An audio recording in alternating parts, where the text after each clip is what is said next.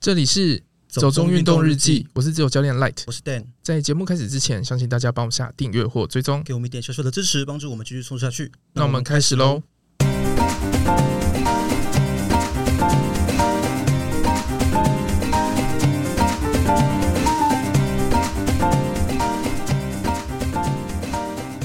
武力山友使用中华电信港命卫星通讯服务日租方案，首年收费减半。山人之声，除了裸体登顶照，我还想让你们看见，看看见什么？没有，没有。好了，第一则新闻其实关于那个 Garmin 的这个卫卫星通讯服务啊，其实我们今天主要想谈的是 InReach 啦。那 InReach 的部分其实会跟我们的第二则新闻有关系，就是那个山人之声，就是关于裸体登顶照的这个部分。可是为什么裸体登顶照会跟 InReach 有关系呢？这件事情就是跟我们今天的来宾有很大的一个关系，就是我们今天邀请到了知名的。网美群组的创办人就是蓝鲸。嗨，大家好，我是蓝鲸。欢迎蓝鲸今天来到我们节目哦。因为其实我想会有一些人是听过蓝鲸的名号啦，因为过去也有一些新闻其实报道过，那算是在登山这件事情上面有一点名气的。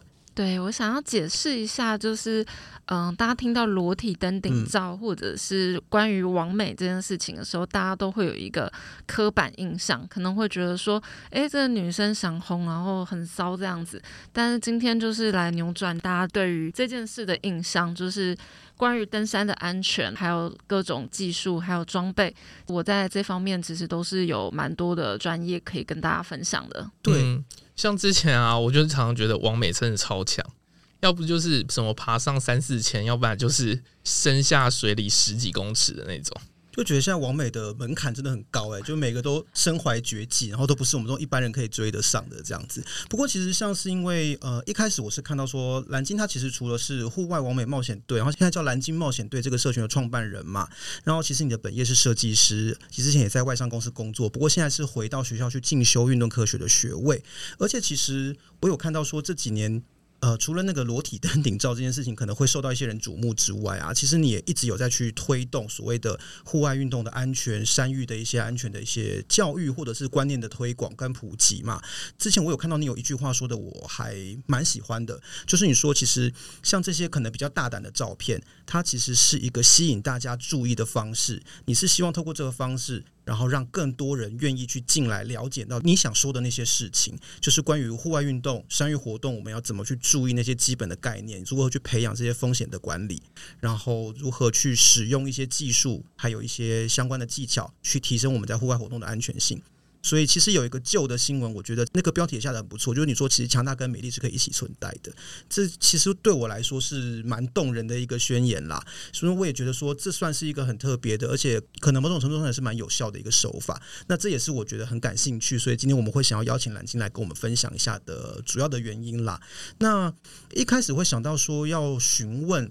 要请蓝鲸来跟我们聊聊看关于 InReach 的事情，是因为我记得之前你在四月份的时候曾经办过一次 InReach 的线上讲座，那当时。我还蛮好奇，就是为什么你会突然想要办一个这样子一个活动呢？呃，应该是说，就是当时因为有一个投票比赛嘛，然后支持我的人非常多，然后每一周我其实想说给大家有一些回馈，这样子就是大家这么热情的支持我，那我希望可以回馈一些关于安全啊、知识上面的东西，同时呢，也希望大家可以了解所谓的裸体登顶照，并不是只有把衣服脱光这么简单，就是每一个人他都有自己的身体，但是同时其实。也是有脑袋的，脑袋都在自己的身体里面，并不是说你只有看到的，就是那样子的的我这样子，对对。所以你是因为在这个东西你有兴趣去做研究，所以才后来才回去念运动科学这方面嘛？因为你的本业好像是念设计嘛，对不对？嗯，对，就是其实设计是我本身的专业，但是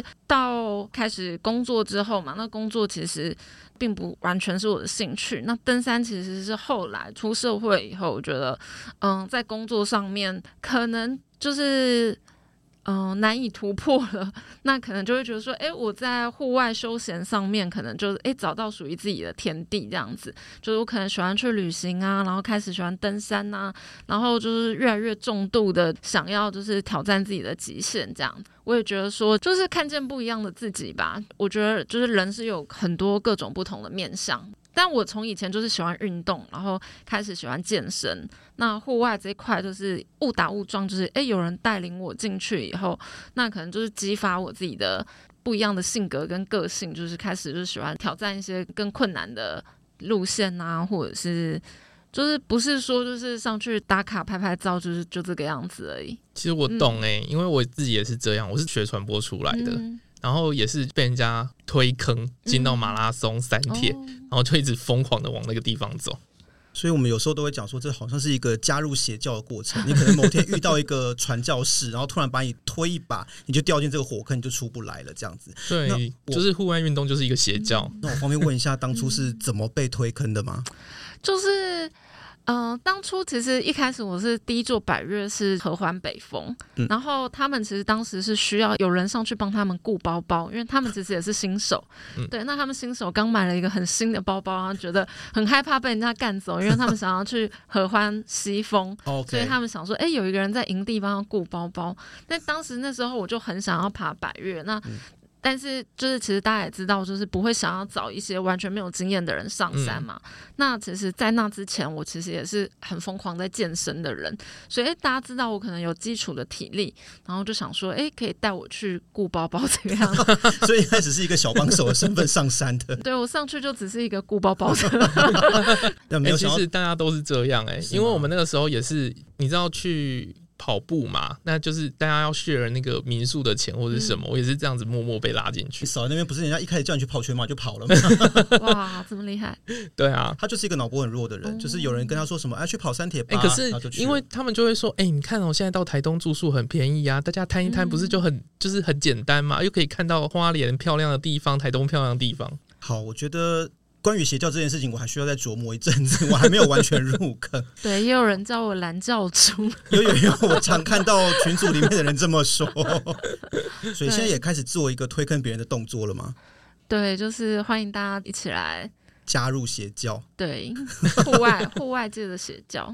好，所以那我们就还是先回到我们一开始设定的主题好了，就是关于 InReach 这件事情。呃，前面其实有提到说，InReach 在户外运动上面，它其实是可以给我们一些保障，在安全性上面啦。那我想在过去我们的一些旧集数里面，我们也多多少少会提到这件事情。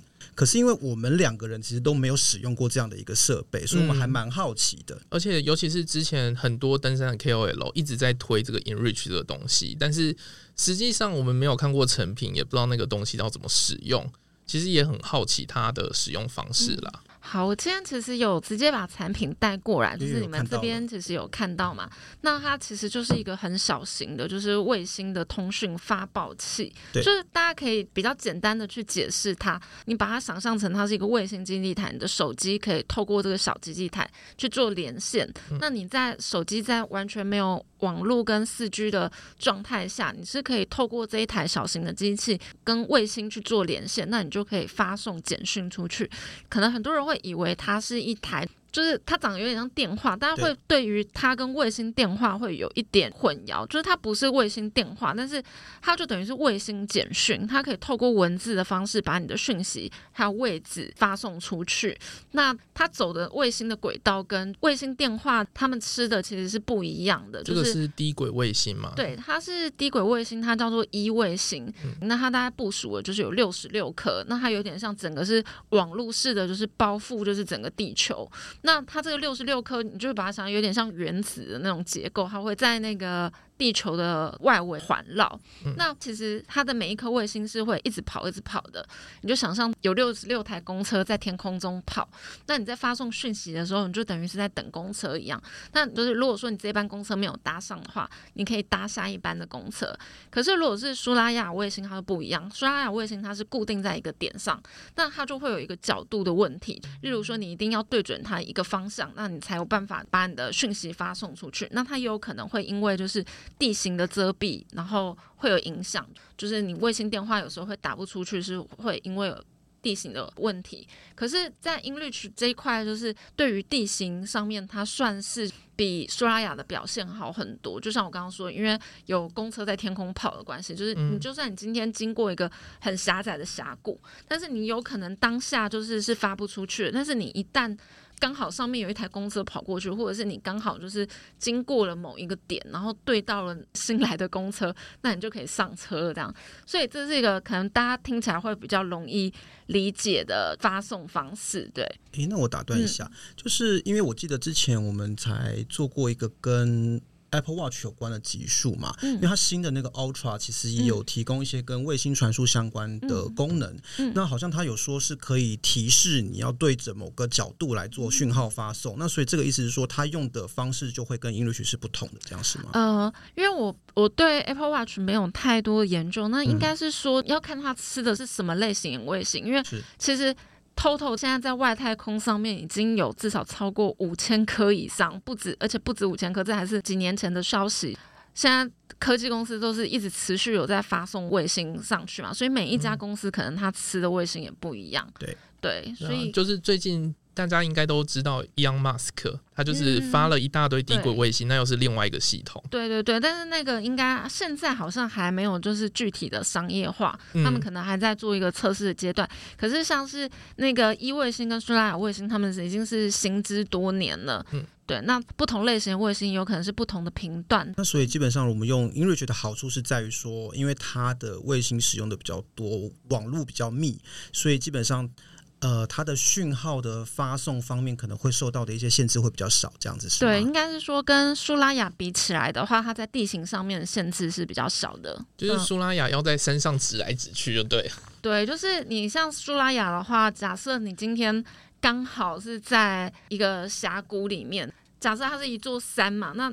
你其实拉一条直线，它的卫星就是固定你在你的西南方这样子。但是你如果刚好那个对准的地方被遮蔽住了，你就是要想办法爬到一个就是不会被挡住的地方，才有办法发送出去。对，是在好莱坞的一些灾难事故片里面还蛮常看到，就是拿卫星电话那个人就要去找一些高。我觉得我觉得太远了啦，其实就是到新店有没有？你的手机可能对准某个地方才有四 G，然后一到其他地方就立刻断讯。我已经很久没有这种经验了，毕竟我使用的是某家电信公司，在正常的位置上没有讯号，所以我已经放弃这件事情。好，那其实这样说起来，其实我们觉得 InReach 是一个在户外安全的确保上很好用的东西嘛。那但是它有没有什么缺点？你觉得？呃，它的缺点就是，其实它一代跟二代在二代上面有改善蛮多的，像是例如说电力啊，然后还有就是它的那个操作的 App 啊。那它的缺点是说，就是呃，它的学习是需要一点曲线的，它不是像是手机一样，就是你一拿来就完全就是会。然后它的还有一个就是它的资费的部分，觉得大家。虽然这个东西开始已经在台湾去推行了，但是你其实你要养一台机台，就是对于一般人可能小资的上班族可能会显得有点多余，因为如果说你是嗯。呃只是一一年去爬个几座百岳，或者是偶尔上山的这样子的人，其实我不认为你会需要一台 InReach，因为因为其实现在台湾的那个基地台的分布点，就是甚至是在高山上面都有机会，就是手机收得到讯号。嗯，那如果你在就是你的留守计划，或者是你登山安全上面是有做充足的状态下，你未必会需要一台卫星发报器。嗯，也不能叫它卫星发报器，应该是说就是卫星通讯的。的的的机台这样子，然后应该是说，呃，刚刚说到就是缺点的部分嘛。那缺点其实它必须要跟手机去连线，它上面是没有键盘的，然后它也不是触控式。那你如果说你要在机台上面输入，你要光是 key 一个文字，就是非常非常的困难。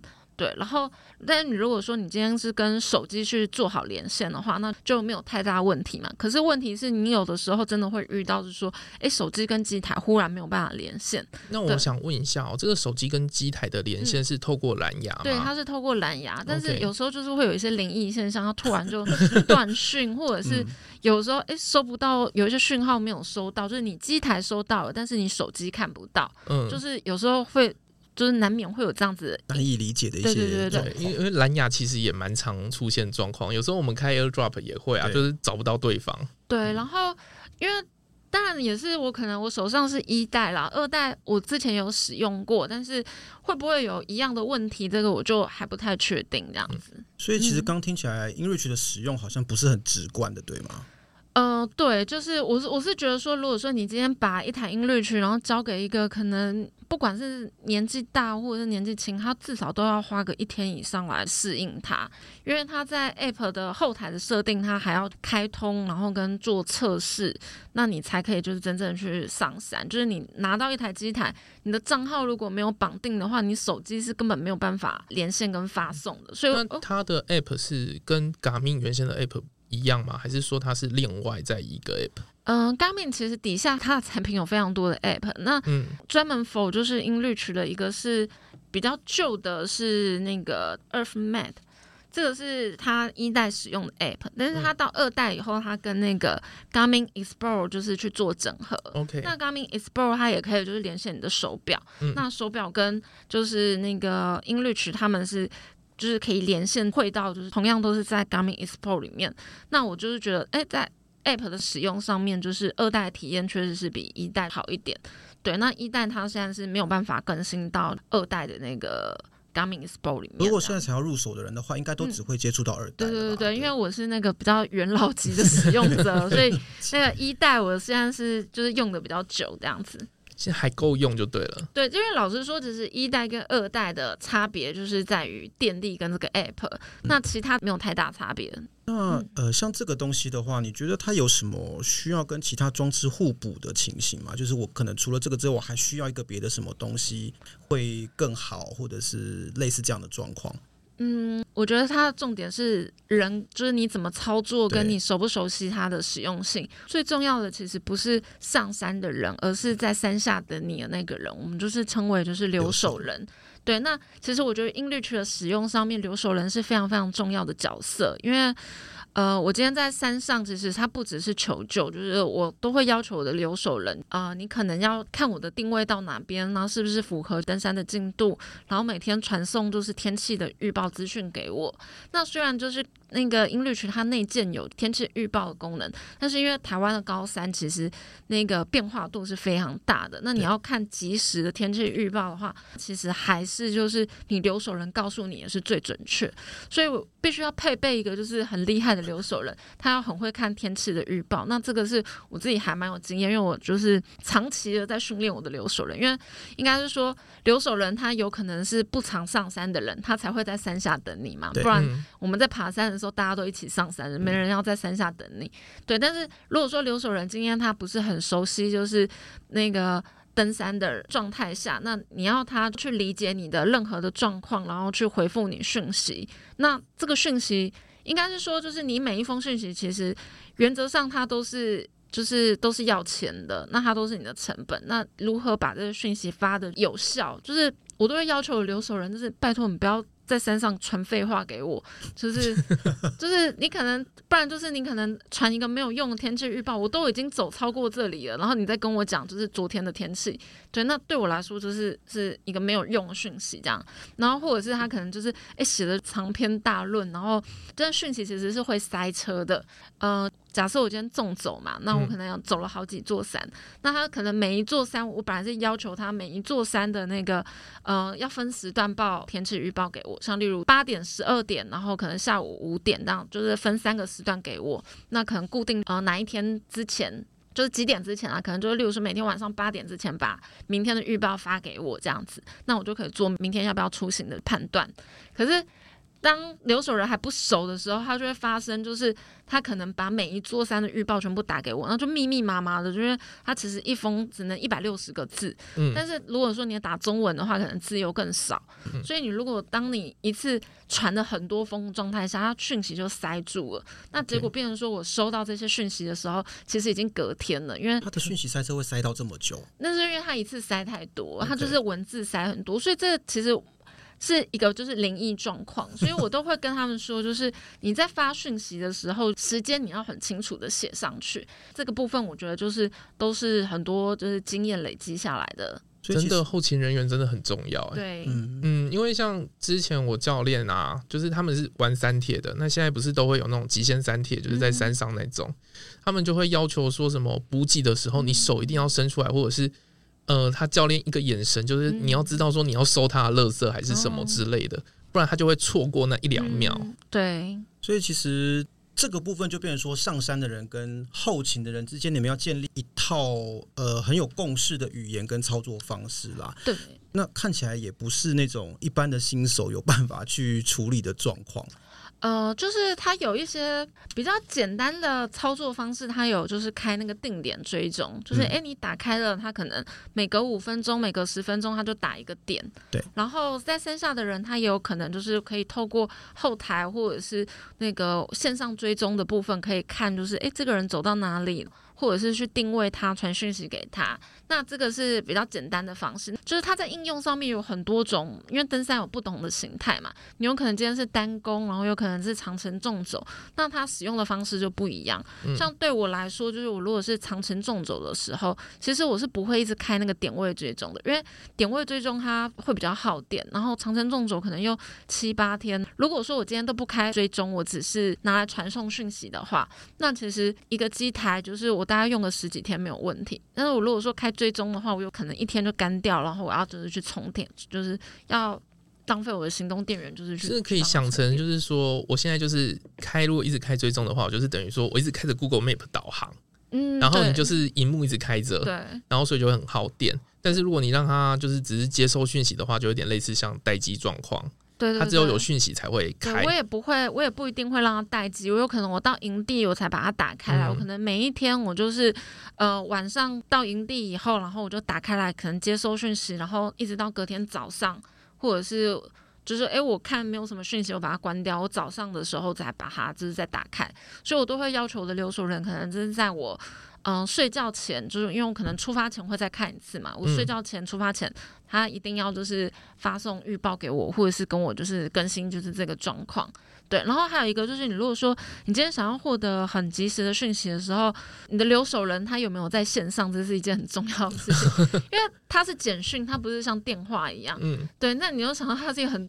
假如你以前很传统的那种简讯时代的时候，你传简讯给人家，然后人家没有看到的时候，他就不会回你。所以你要跟人家约定好一个时间点，他要去看你的讯息。然后留守人其实建议是说，绝对不要只有一个，因为当你有紧急状况的时候，可能这个人在忙，或者他在上班，他在工作，那他没有看到的时候，他没有办法很及时的回复你。像我可能就很紧急，就是啊，我要看我。那个两个小时之后，那个午后雷阵雨到底会不会来？嗯，那这个时候其实就会影响到你的判断。就是如果说留守人他及时帮你看，他其实是可以看到当时的就是云的分布图，就是那个雷雨包的变化，它是雷雨包是怎么样子移动的。那我现在其实都会透过就是音律群，然后去询问的留守人说雷雨包现在的方向是怎么样。对，那如果说他今天。今天就是哎，跟你擦身而过，或者是他移动方向其实跟你走的是反方向，那你就可以很完美的斩掉一场午后雷阵雨。对，那或者是说，哎，我知道这雷阵雨躲不掉，我就可以提前先扎营，或者是取消跟撤退。那这个我觉得就是在应用上面跟留守人需要一个比较密切的搭配。那假设你今天就是留守人，就只是一个。就只是一个嗯，看你还有没有在动，或者是有没有活着的人。对，那那那其实就是看看看你你的需求到底是什么，因为不是每个人他们会去走这么艰难的路线，或者是他有没有，就是因为假设你天气不好，你就不要上山就好了。那你今天还要硬要上山，然后你的留守人又不是这么专业，那。你可能就会遇到就是大雨，那你就算你有这个机台也没有用那样。嗯，这其实都是一些真的是经验累积下来才会得到的东西嘛，对不对？对，那其实大家也是还蛮推荐，就是例如说，你如果说你是喜欢独攀的人，就是一个人去登山，嗯、那你一个人去登山。的话，就是会有一个很大问题，就是万一你出事或者是你不见的时候，就是人家会找不到你。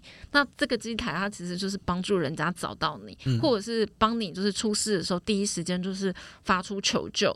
对，那但是就像我说的，就是每一个人的需求不一样。那有一些人可能他是喜欢单攻啊、速攀百岳的这种这种，那他们会希望是说，哎。有人可以及时看到我的进度，像哦，这一日大小见，然后我就把这个把这个追踪开着，那我的粉丝就可以看到我那个嗯 英勇的登山的那个。所以它也会有一种配合 social media 而发展出来的这种使用方式，就对了。对，就是像例如说，哎、欸，我有时候我会就是哎、欸、拿来发粉丝页这样子，那那其实有的时候是。想要让就是有一种刷存在感，也不是说刷存在感，嗯、我觉得在山上就是刷存在感，其实是一件。可以增加你安全的事情，嗯、就是当你登山，我就我今天登山是敲锣打鼓登山，大家都知道我去哪。可是有些人他就是去哪他都不说，然后又要一个人去，然后可能天气又不好，那他不见人家找不到他的时候，其实是动员就是整个搜救的搜救的体系再去找这个人。嗯、那我觉得你还不如就是像我一样敲锣打鼓的登山，就是 就是绝对不会不见。所以我我常有时候会想说，因为其实老实说，我是一个很怕死，然后跟很。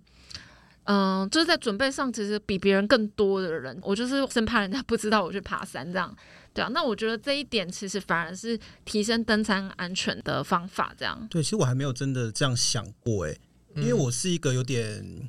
社交恐惧的人，嗯、所以有时候我就会觉得我不是很想要跟别人说我在做什么或我要去做什么。可是从安全的角度来考量的话，我觉得确实这样是蛮有道理的一件事情啦。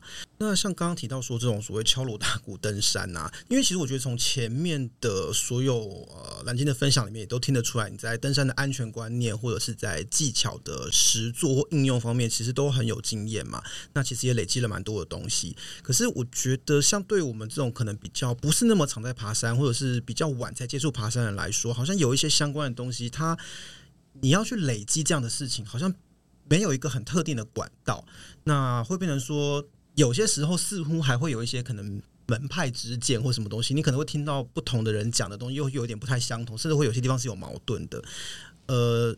像在这个状况里面，不太知道你过去是怎么去累积跟训练你这方面的东西，因为你好像从二零一七年开始爬高山嘛，对不对？嗯、那到现在也有差不多五六年的时间，中间你是怎么去学习、去累积这样的一些知识跟技巧的？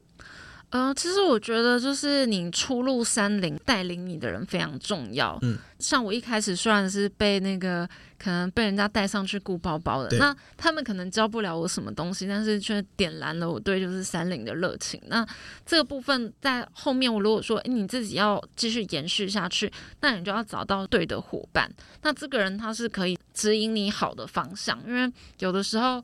就是我觉得一个人在登山上面的习惯，一定跟带你爬山的人有关系。那我觉得我自己还蛮幸运的时候，就是之前遇到的山友，他们都是蛮愿意教导我的。那很多知识啊，或者是对于安全上面，也是一步一步就是学习。那在这个过程中，我自己。就是又更会愿意，就是去投入在学习这一块。那一开始我有去上那个登山向导的课程，嗯、当时其实并不是为了说，哎，要拿到一个向导证，而是说，哎，向导的课程里面有蛮多就是跟登山安全啊，或者是相关的就是教育。那我就就是去上这个课，那开始就是去了解里面的。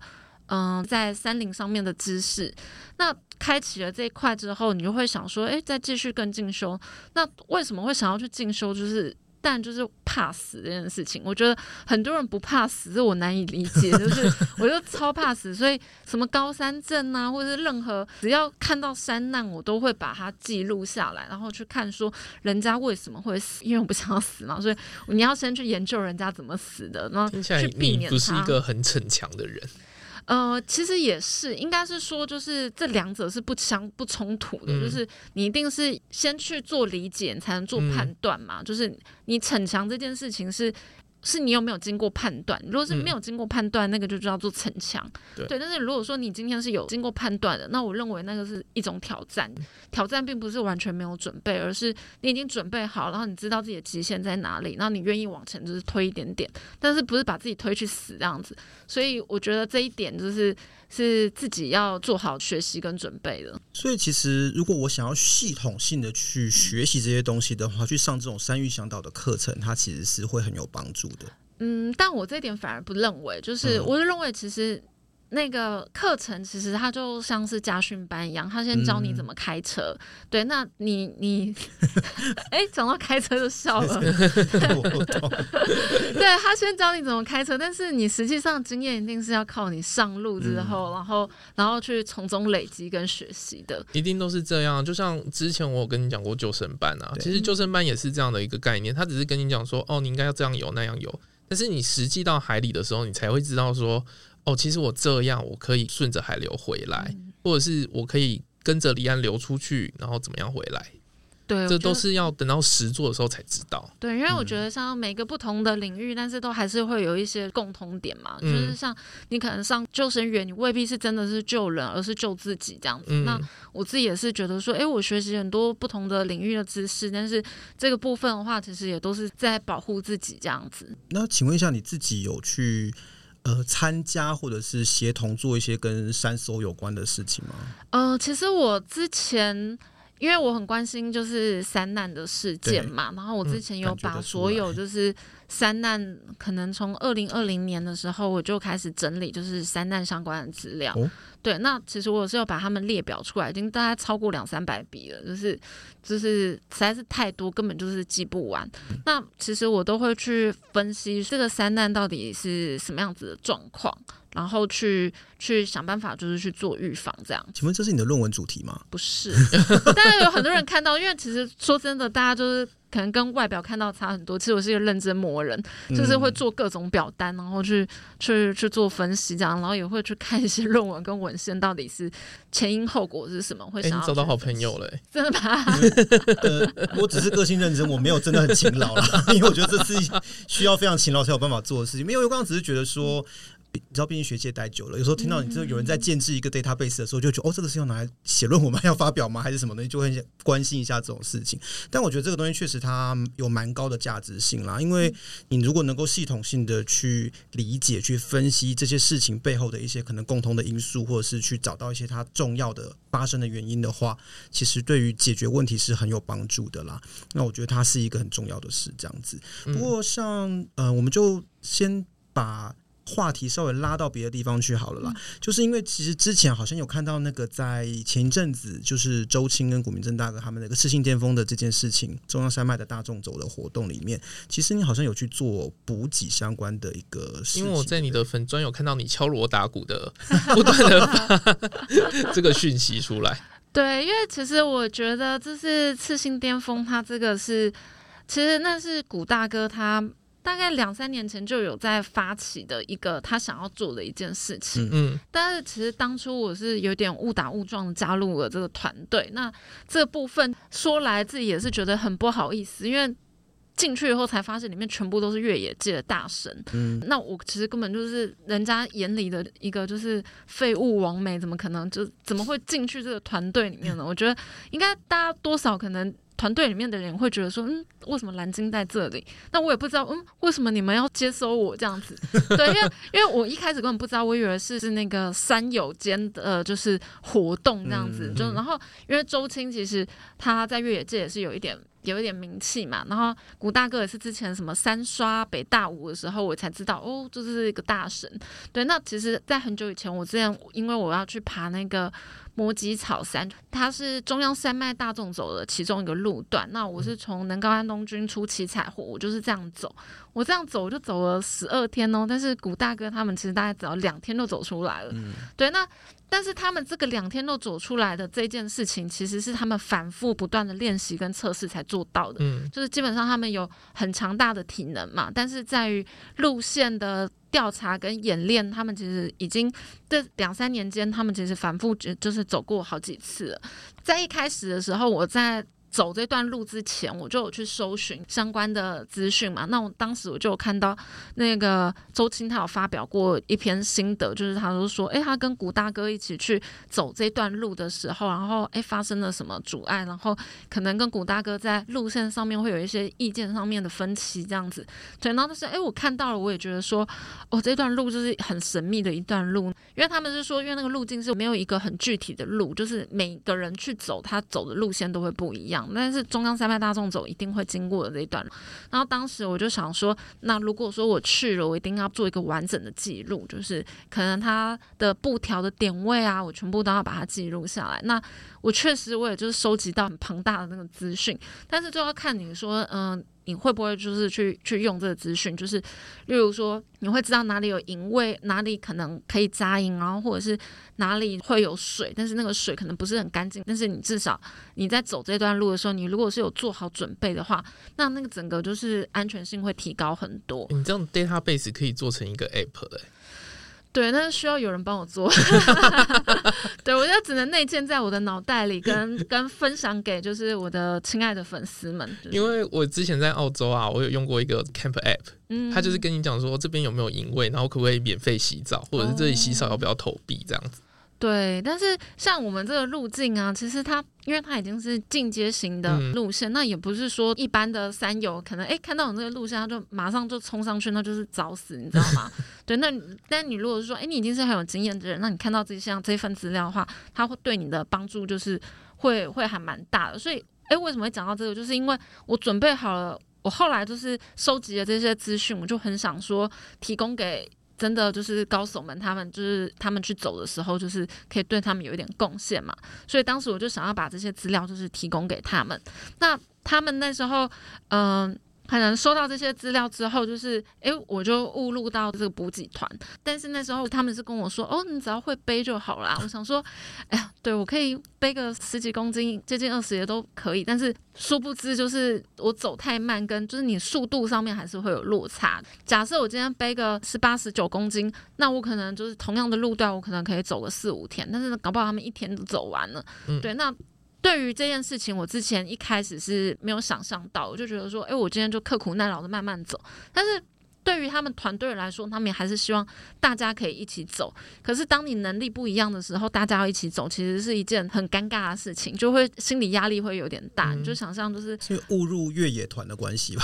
对，就是那个压力还是会觉得说，哦，完了，我会不会被拖累他们？我要是拖累他们，我会不会被靠背这样子？因为有时候就是能力值点在不一样的地方。因为像之前，我觉得每个人都不一样啦。嗯、因为像走在前面的人就会想说，我是不是应该要再慢一点，再慢一点？嗯、可是走在后面的人就压力就是觉得哦。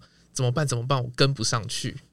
因为像我记得之前就有看那个陈彦博，他有邀三条鱼一起去爬山嘛，嗯、然后就陈彦博就去就跑上去了，然后三条鱼在后面慢慢走这样子。哦、对啊，我就觉得那是一个在能力跟表现上面有一个蛮大不一样的地方。你的意思是说他们能力相差很多喽？不是，我是说，我现在是被坑了吗？我以为他们是一起走的，没有啦。我 不是这个意思。哎，为什么今天是我的事情掉坑呢？好，不是我的意思，只是说，就是每个人他。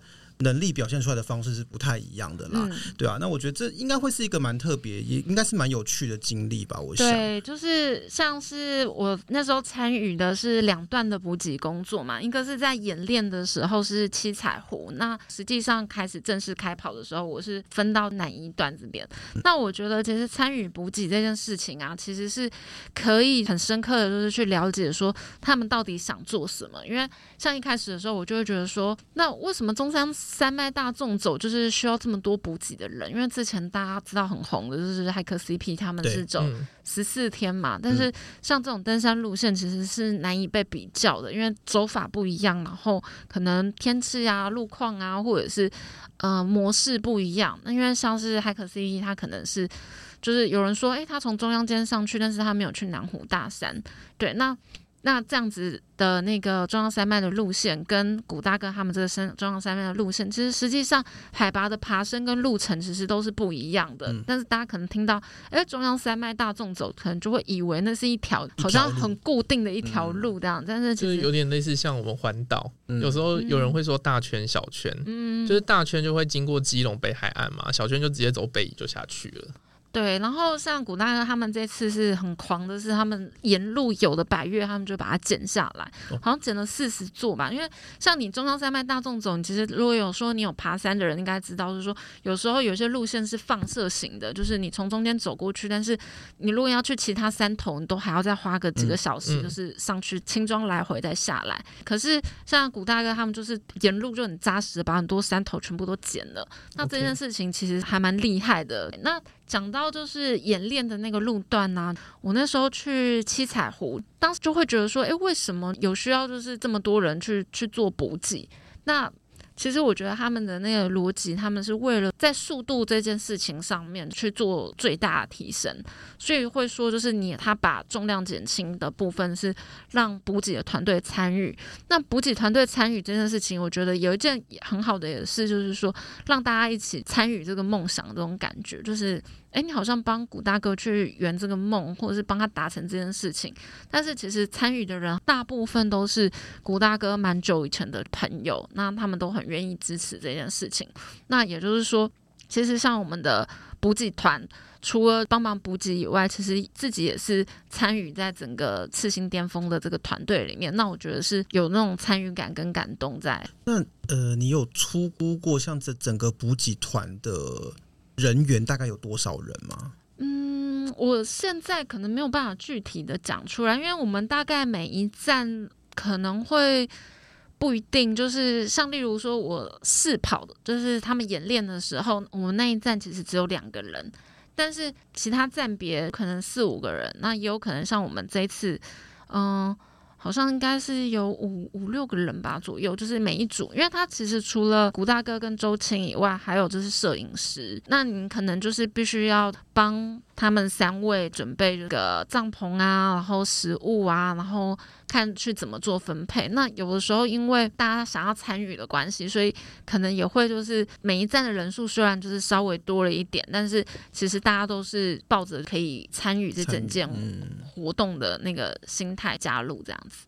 像补给站的设置啊，或者是这些资源的统筹调度，嗯嗯、它是有专门的角色在负责的吗？呃，应该是古大哥他在不断的演练中，他有去做调整跟分站啊，就是他每一圈的进度什么的，嗯、就是他是。经过非常精密的计算，然后下去去做分段的。那他们其实也有一个中央的那个应变中心。那中央的应变中心，其中里面有几位是专门负责去做，就像我们说的留守人这一块，就是是有人固定去会去做调配跟负责接收紧急应变中心的讯息。负责就是诶，了解补给的状态啊，还有选手现在的进度啊，跟每一站的这个状况。那他们是有蛮详细的，就是分工这样。那我只是一个那个小小的那个，对对对，小小的螺丝钉。对。可是我觉得能够参与到已经是一个非常难得的经验了，因为这真的是一个壮举啦。而且就是你又可以把诶他们的想法或者是更多的呃相关的经验，就是分享给更多的人。那我觉得这也是。呃，我存在比较大的意义吧，那至少可以让更多的大众啊，可能可以看到，就是这不是只有一个小圈圈里面在玩的玩的事情这样。而且我相信你在那个当下看到他们过来的时候，应该都是很感动的吧？对，但是压力也很大。你可能走了十几个小时，然后就哦，他一个小时就来了，你就 吓到。因为像我们在走七彩湖的时候，大家知道七彩湖就是来回是一百公里，嗯，对，那。我们的那个站点呐、啊，就是我光我们光走到那个那个固定的那个站点，其实我们大概就是花了两天的时间。但是古大哥是一天就冲过来了，就是我可能哎、欸、第一天是到，我不知道有没有去过七彩湖。就是第一天是到六分所嘛，那到六分所，然后再来就是我们要说的补给站，所以他的那个行程是我我的行程是第一天是六分所，然后第二天就是那个公寮的那个补给站，然后再从公寮补给站回到六分所，然后才再下山。对，但是古大哥是第一天就直接冲到我们的那个那个补给站。所以，当我第一天从那个六分所离开，要往那个补给站的时候，那个压力就来了。你就想说，我已经都比你早走一天了，我结果我才可能才开走没有多久，然后就收到讯息说，哎、欸，古大哥已经到六分所了，压力好大、哦。对，当时我就想说，完了完了，如果说被他超车的话，那就尴尬了嘛，因为我们的角色就是提前先去把补给站布置好，然后让选手有充分的休息的时间。对，那结果没有想到，就是我就马上收到那个讯息，说古大哥接近了，然后就有一种逃走要赶快逃的的那个状状况，这样 对被追着跑。对，但是后来很庆幸，就是没有被追到，还小小得意了一下，就是我终于战胜了，战胜了。对啊，就是当时就会觉得说，哦，这是如果是被追到，就有点尴尬这样子，应该是有一点点，因为心情压力非常大。对，但是还好，因为那个路线就是真的是很长，然后再加上。后来就是天气就是又转坏，嗯，对，所以我是抓蛮刚好的时间到那个补给站，然后之后就是下大雨，然后古大哥就比较惨，而且他还跑过站，你知道吗？一不小心就跑太远了。他就因为他们选的那个补给站选在一个比较隐秘的地方，哦、他切入的那个口很容易就是被错过，哦、所以我那时候我经过的时候，哎，我也是稍微有点错过，然后才才又找回就是那个补给站的路，所以他们其实都是经过。好几次演练，那如果说，哎、欸，你有演练，你才会知道，就是实际会发生的这个状况。所以其实它整个是一个非常缜密计划过的事情，嗯、就不是一种只是单纯的去挑战或什么的。单纯去挑战也太难了吧？对，但是因为我我不太知道，就是神人们都在想什么。对啊，那诶，所以像他们在山上，包包括留守人，包括像跟你们补给人员去做联系，其实也都是靠 InReach 吗？还是？对，因为这一次他们应该是有获得 Garmin 的赞助，oh. 然后有提供我们 InReach 的机台，因为这个部分就是呃，赤心巅峰他们其实后来有说，就是他们会拍成一个电影。哦，oh. 对，那其实。在中间，就是 InReach 其实也是扮演着一个通讯的角色。嗯、我们其实是好几个机台，然后每一个站都有获得一台 InReach，那选手也都有。指挥中心它就可以透过这些。各处的 InReach 就可以，他在地图上面就可以看到及时的进度。像哎，因为我们补给站是有点像接接力赛，嗯、然后选手的话是从头跑到尾。对，那我们就要知道选手到哪里了，然后补给站他什么时候要出发，那有没有需要去做行程的变更？那有 InReach 在就会很方便，是说你可以知道很及时的进度跟状况这样。嗯、那不会有塞车的情形吗？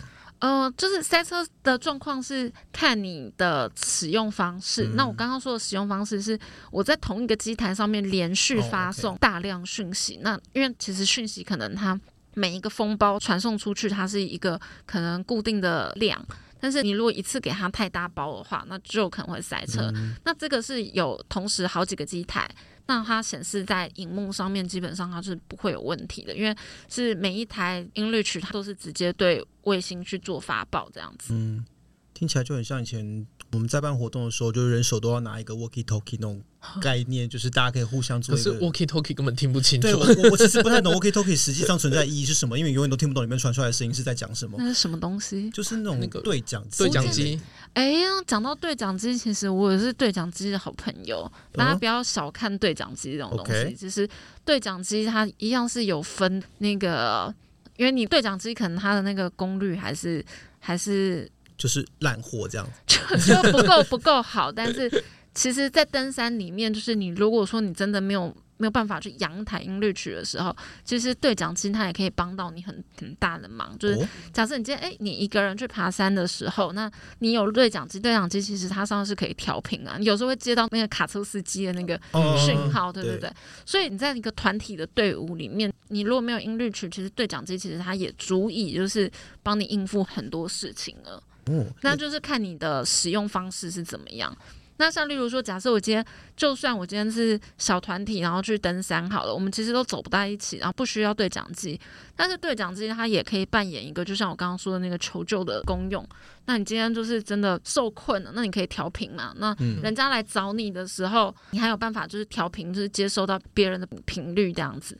对啊，所以其实这些都是看你怎么样去应用。你如果不会用，它就是一个废物，它就是一个，它就是哎、欸，听起来好像是个烂东西。但是你如果会用的话，它可能就可以救你一命这样。这真的还是要有经验才知道，因为我是真的从来没有想过它可以应用在这样的地方。当然，我想是没有工具是烂工具啦，但是就是看你会不会用。不，还是有烂工具吧？对对对，我是这样，就是好工具跟烂工具，它是一定是有差的。对 但是就是，就算你好工具，那你不会用的人，那他就会变成烂工具。对，如果是烂工具又不会用的人，那就糟 就就是一个自杀行为。所以啊，那就是其实像前面一直有提到说，可能我们一般的不是常态性会往山上跑的人的话，也不见得需要有一个 enrich 嘛。是那。有时候对讲机可以代用，那但是要会用。那除此之外啊，在这种户外运动或山域安全的部分，蓝鲸你这边还有没有什么你觉得可以跟大家分享或提醒的事情？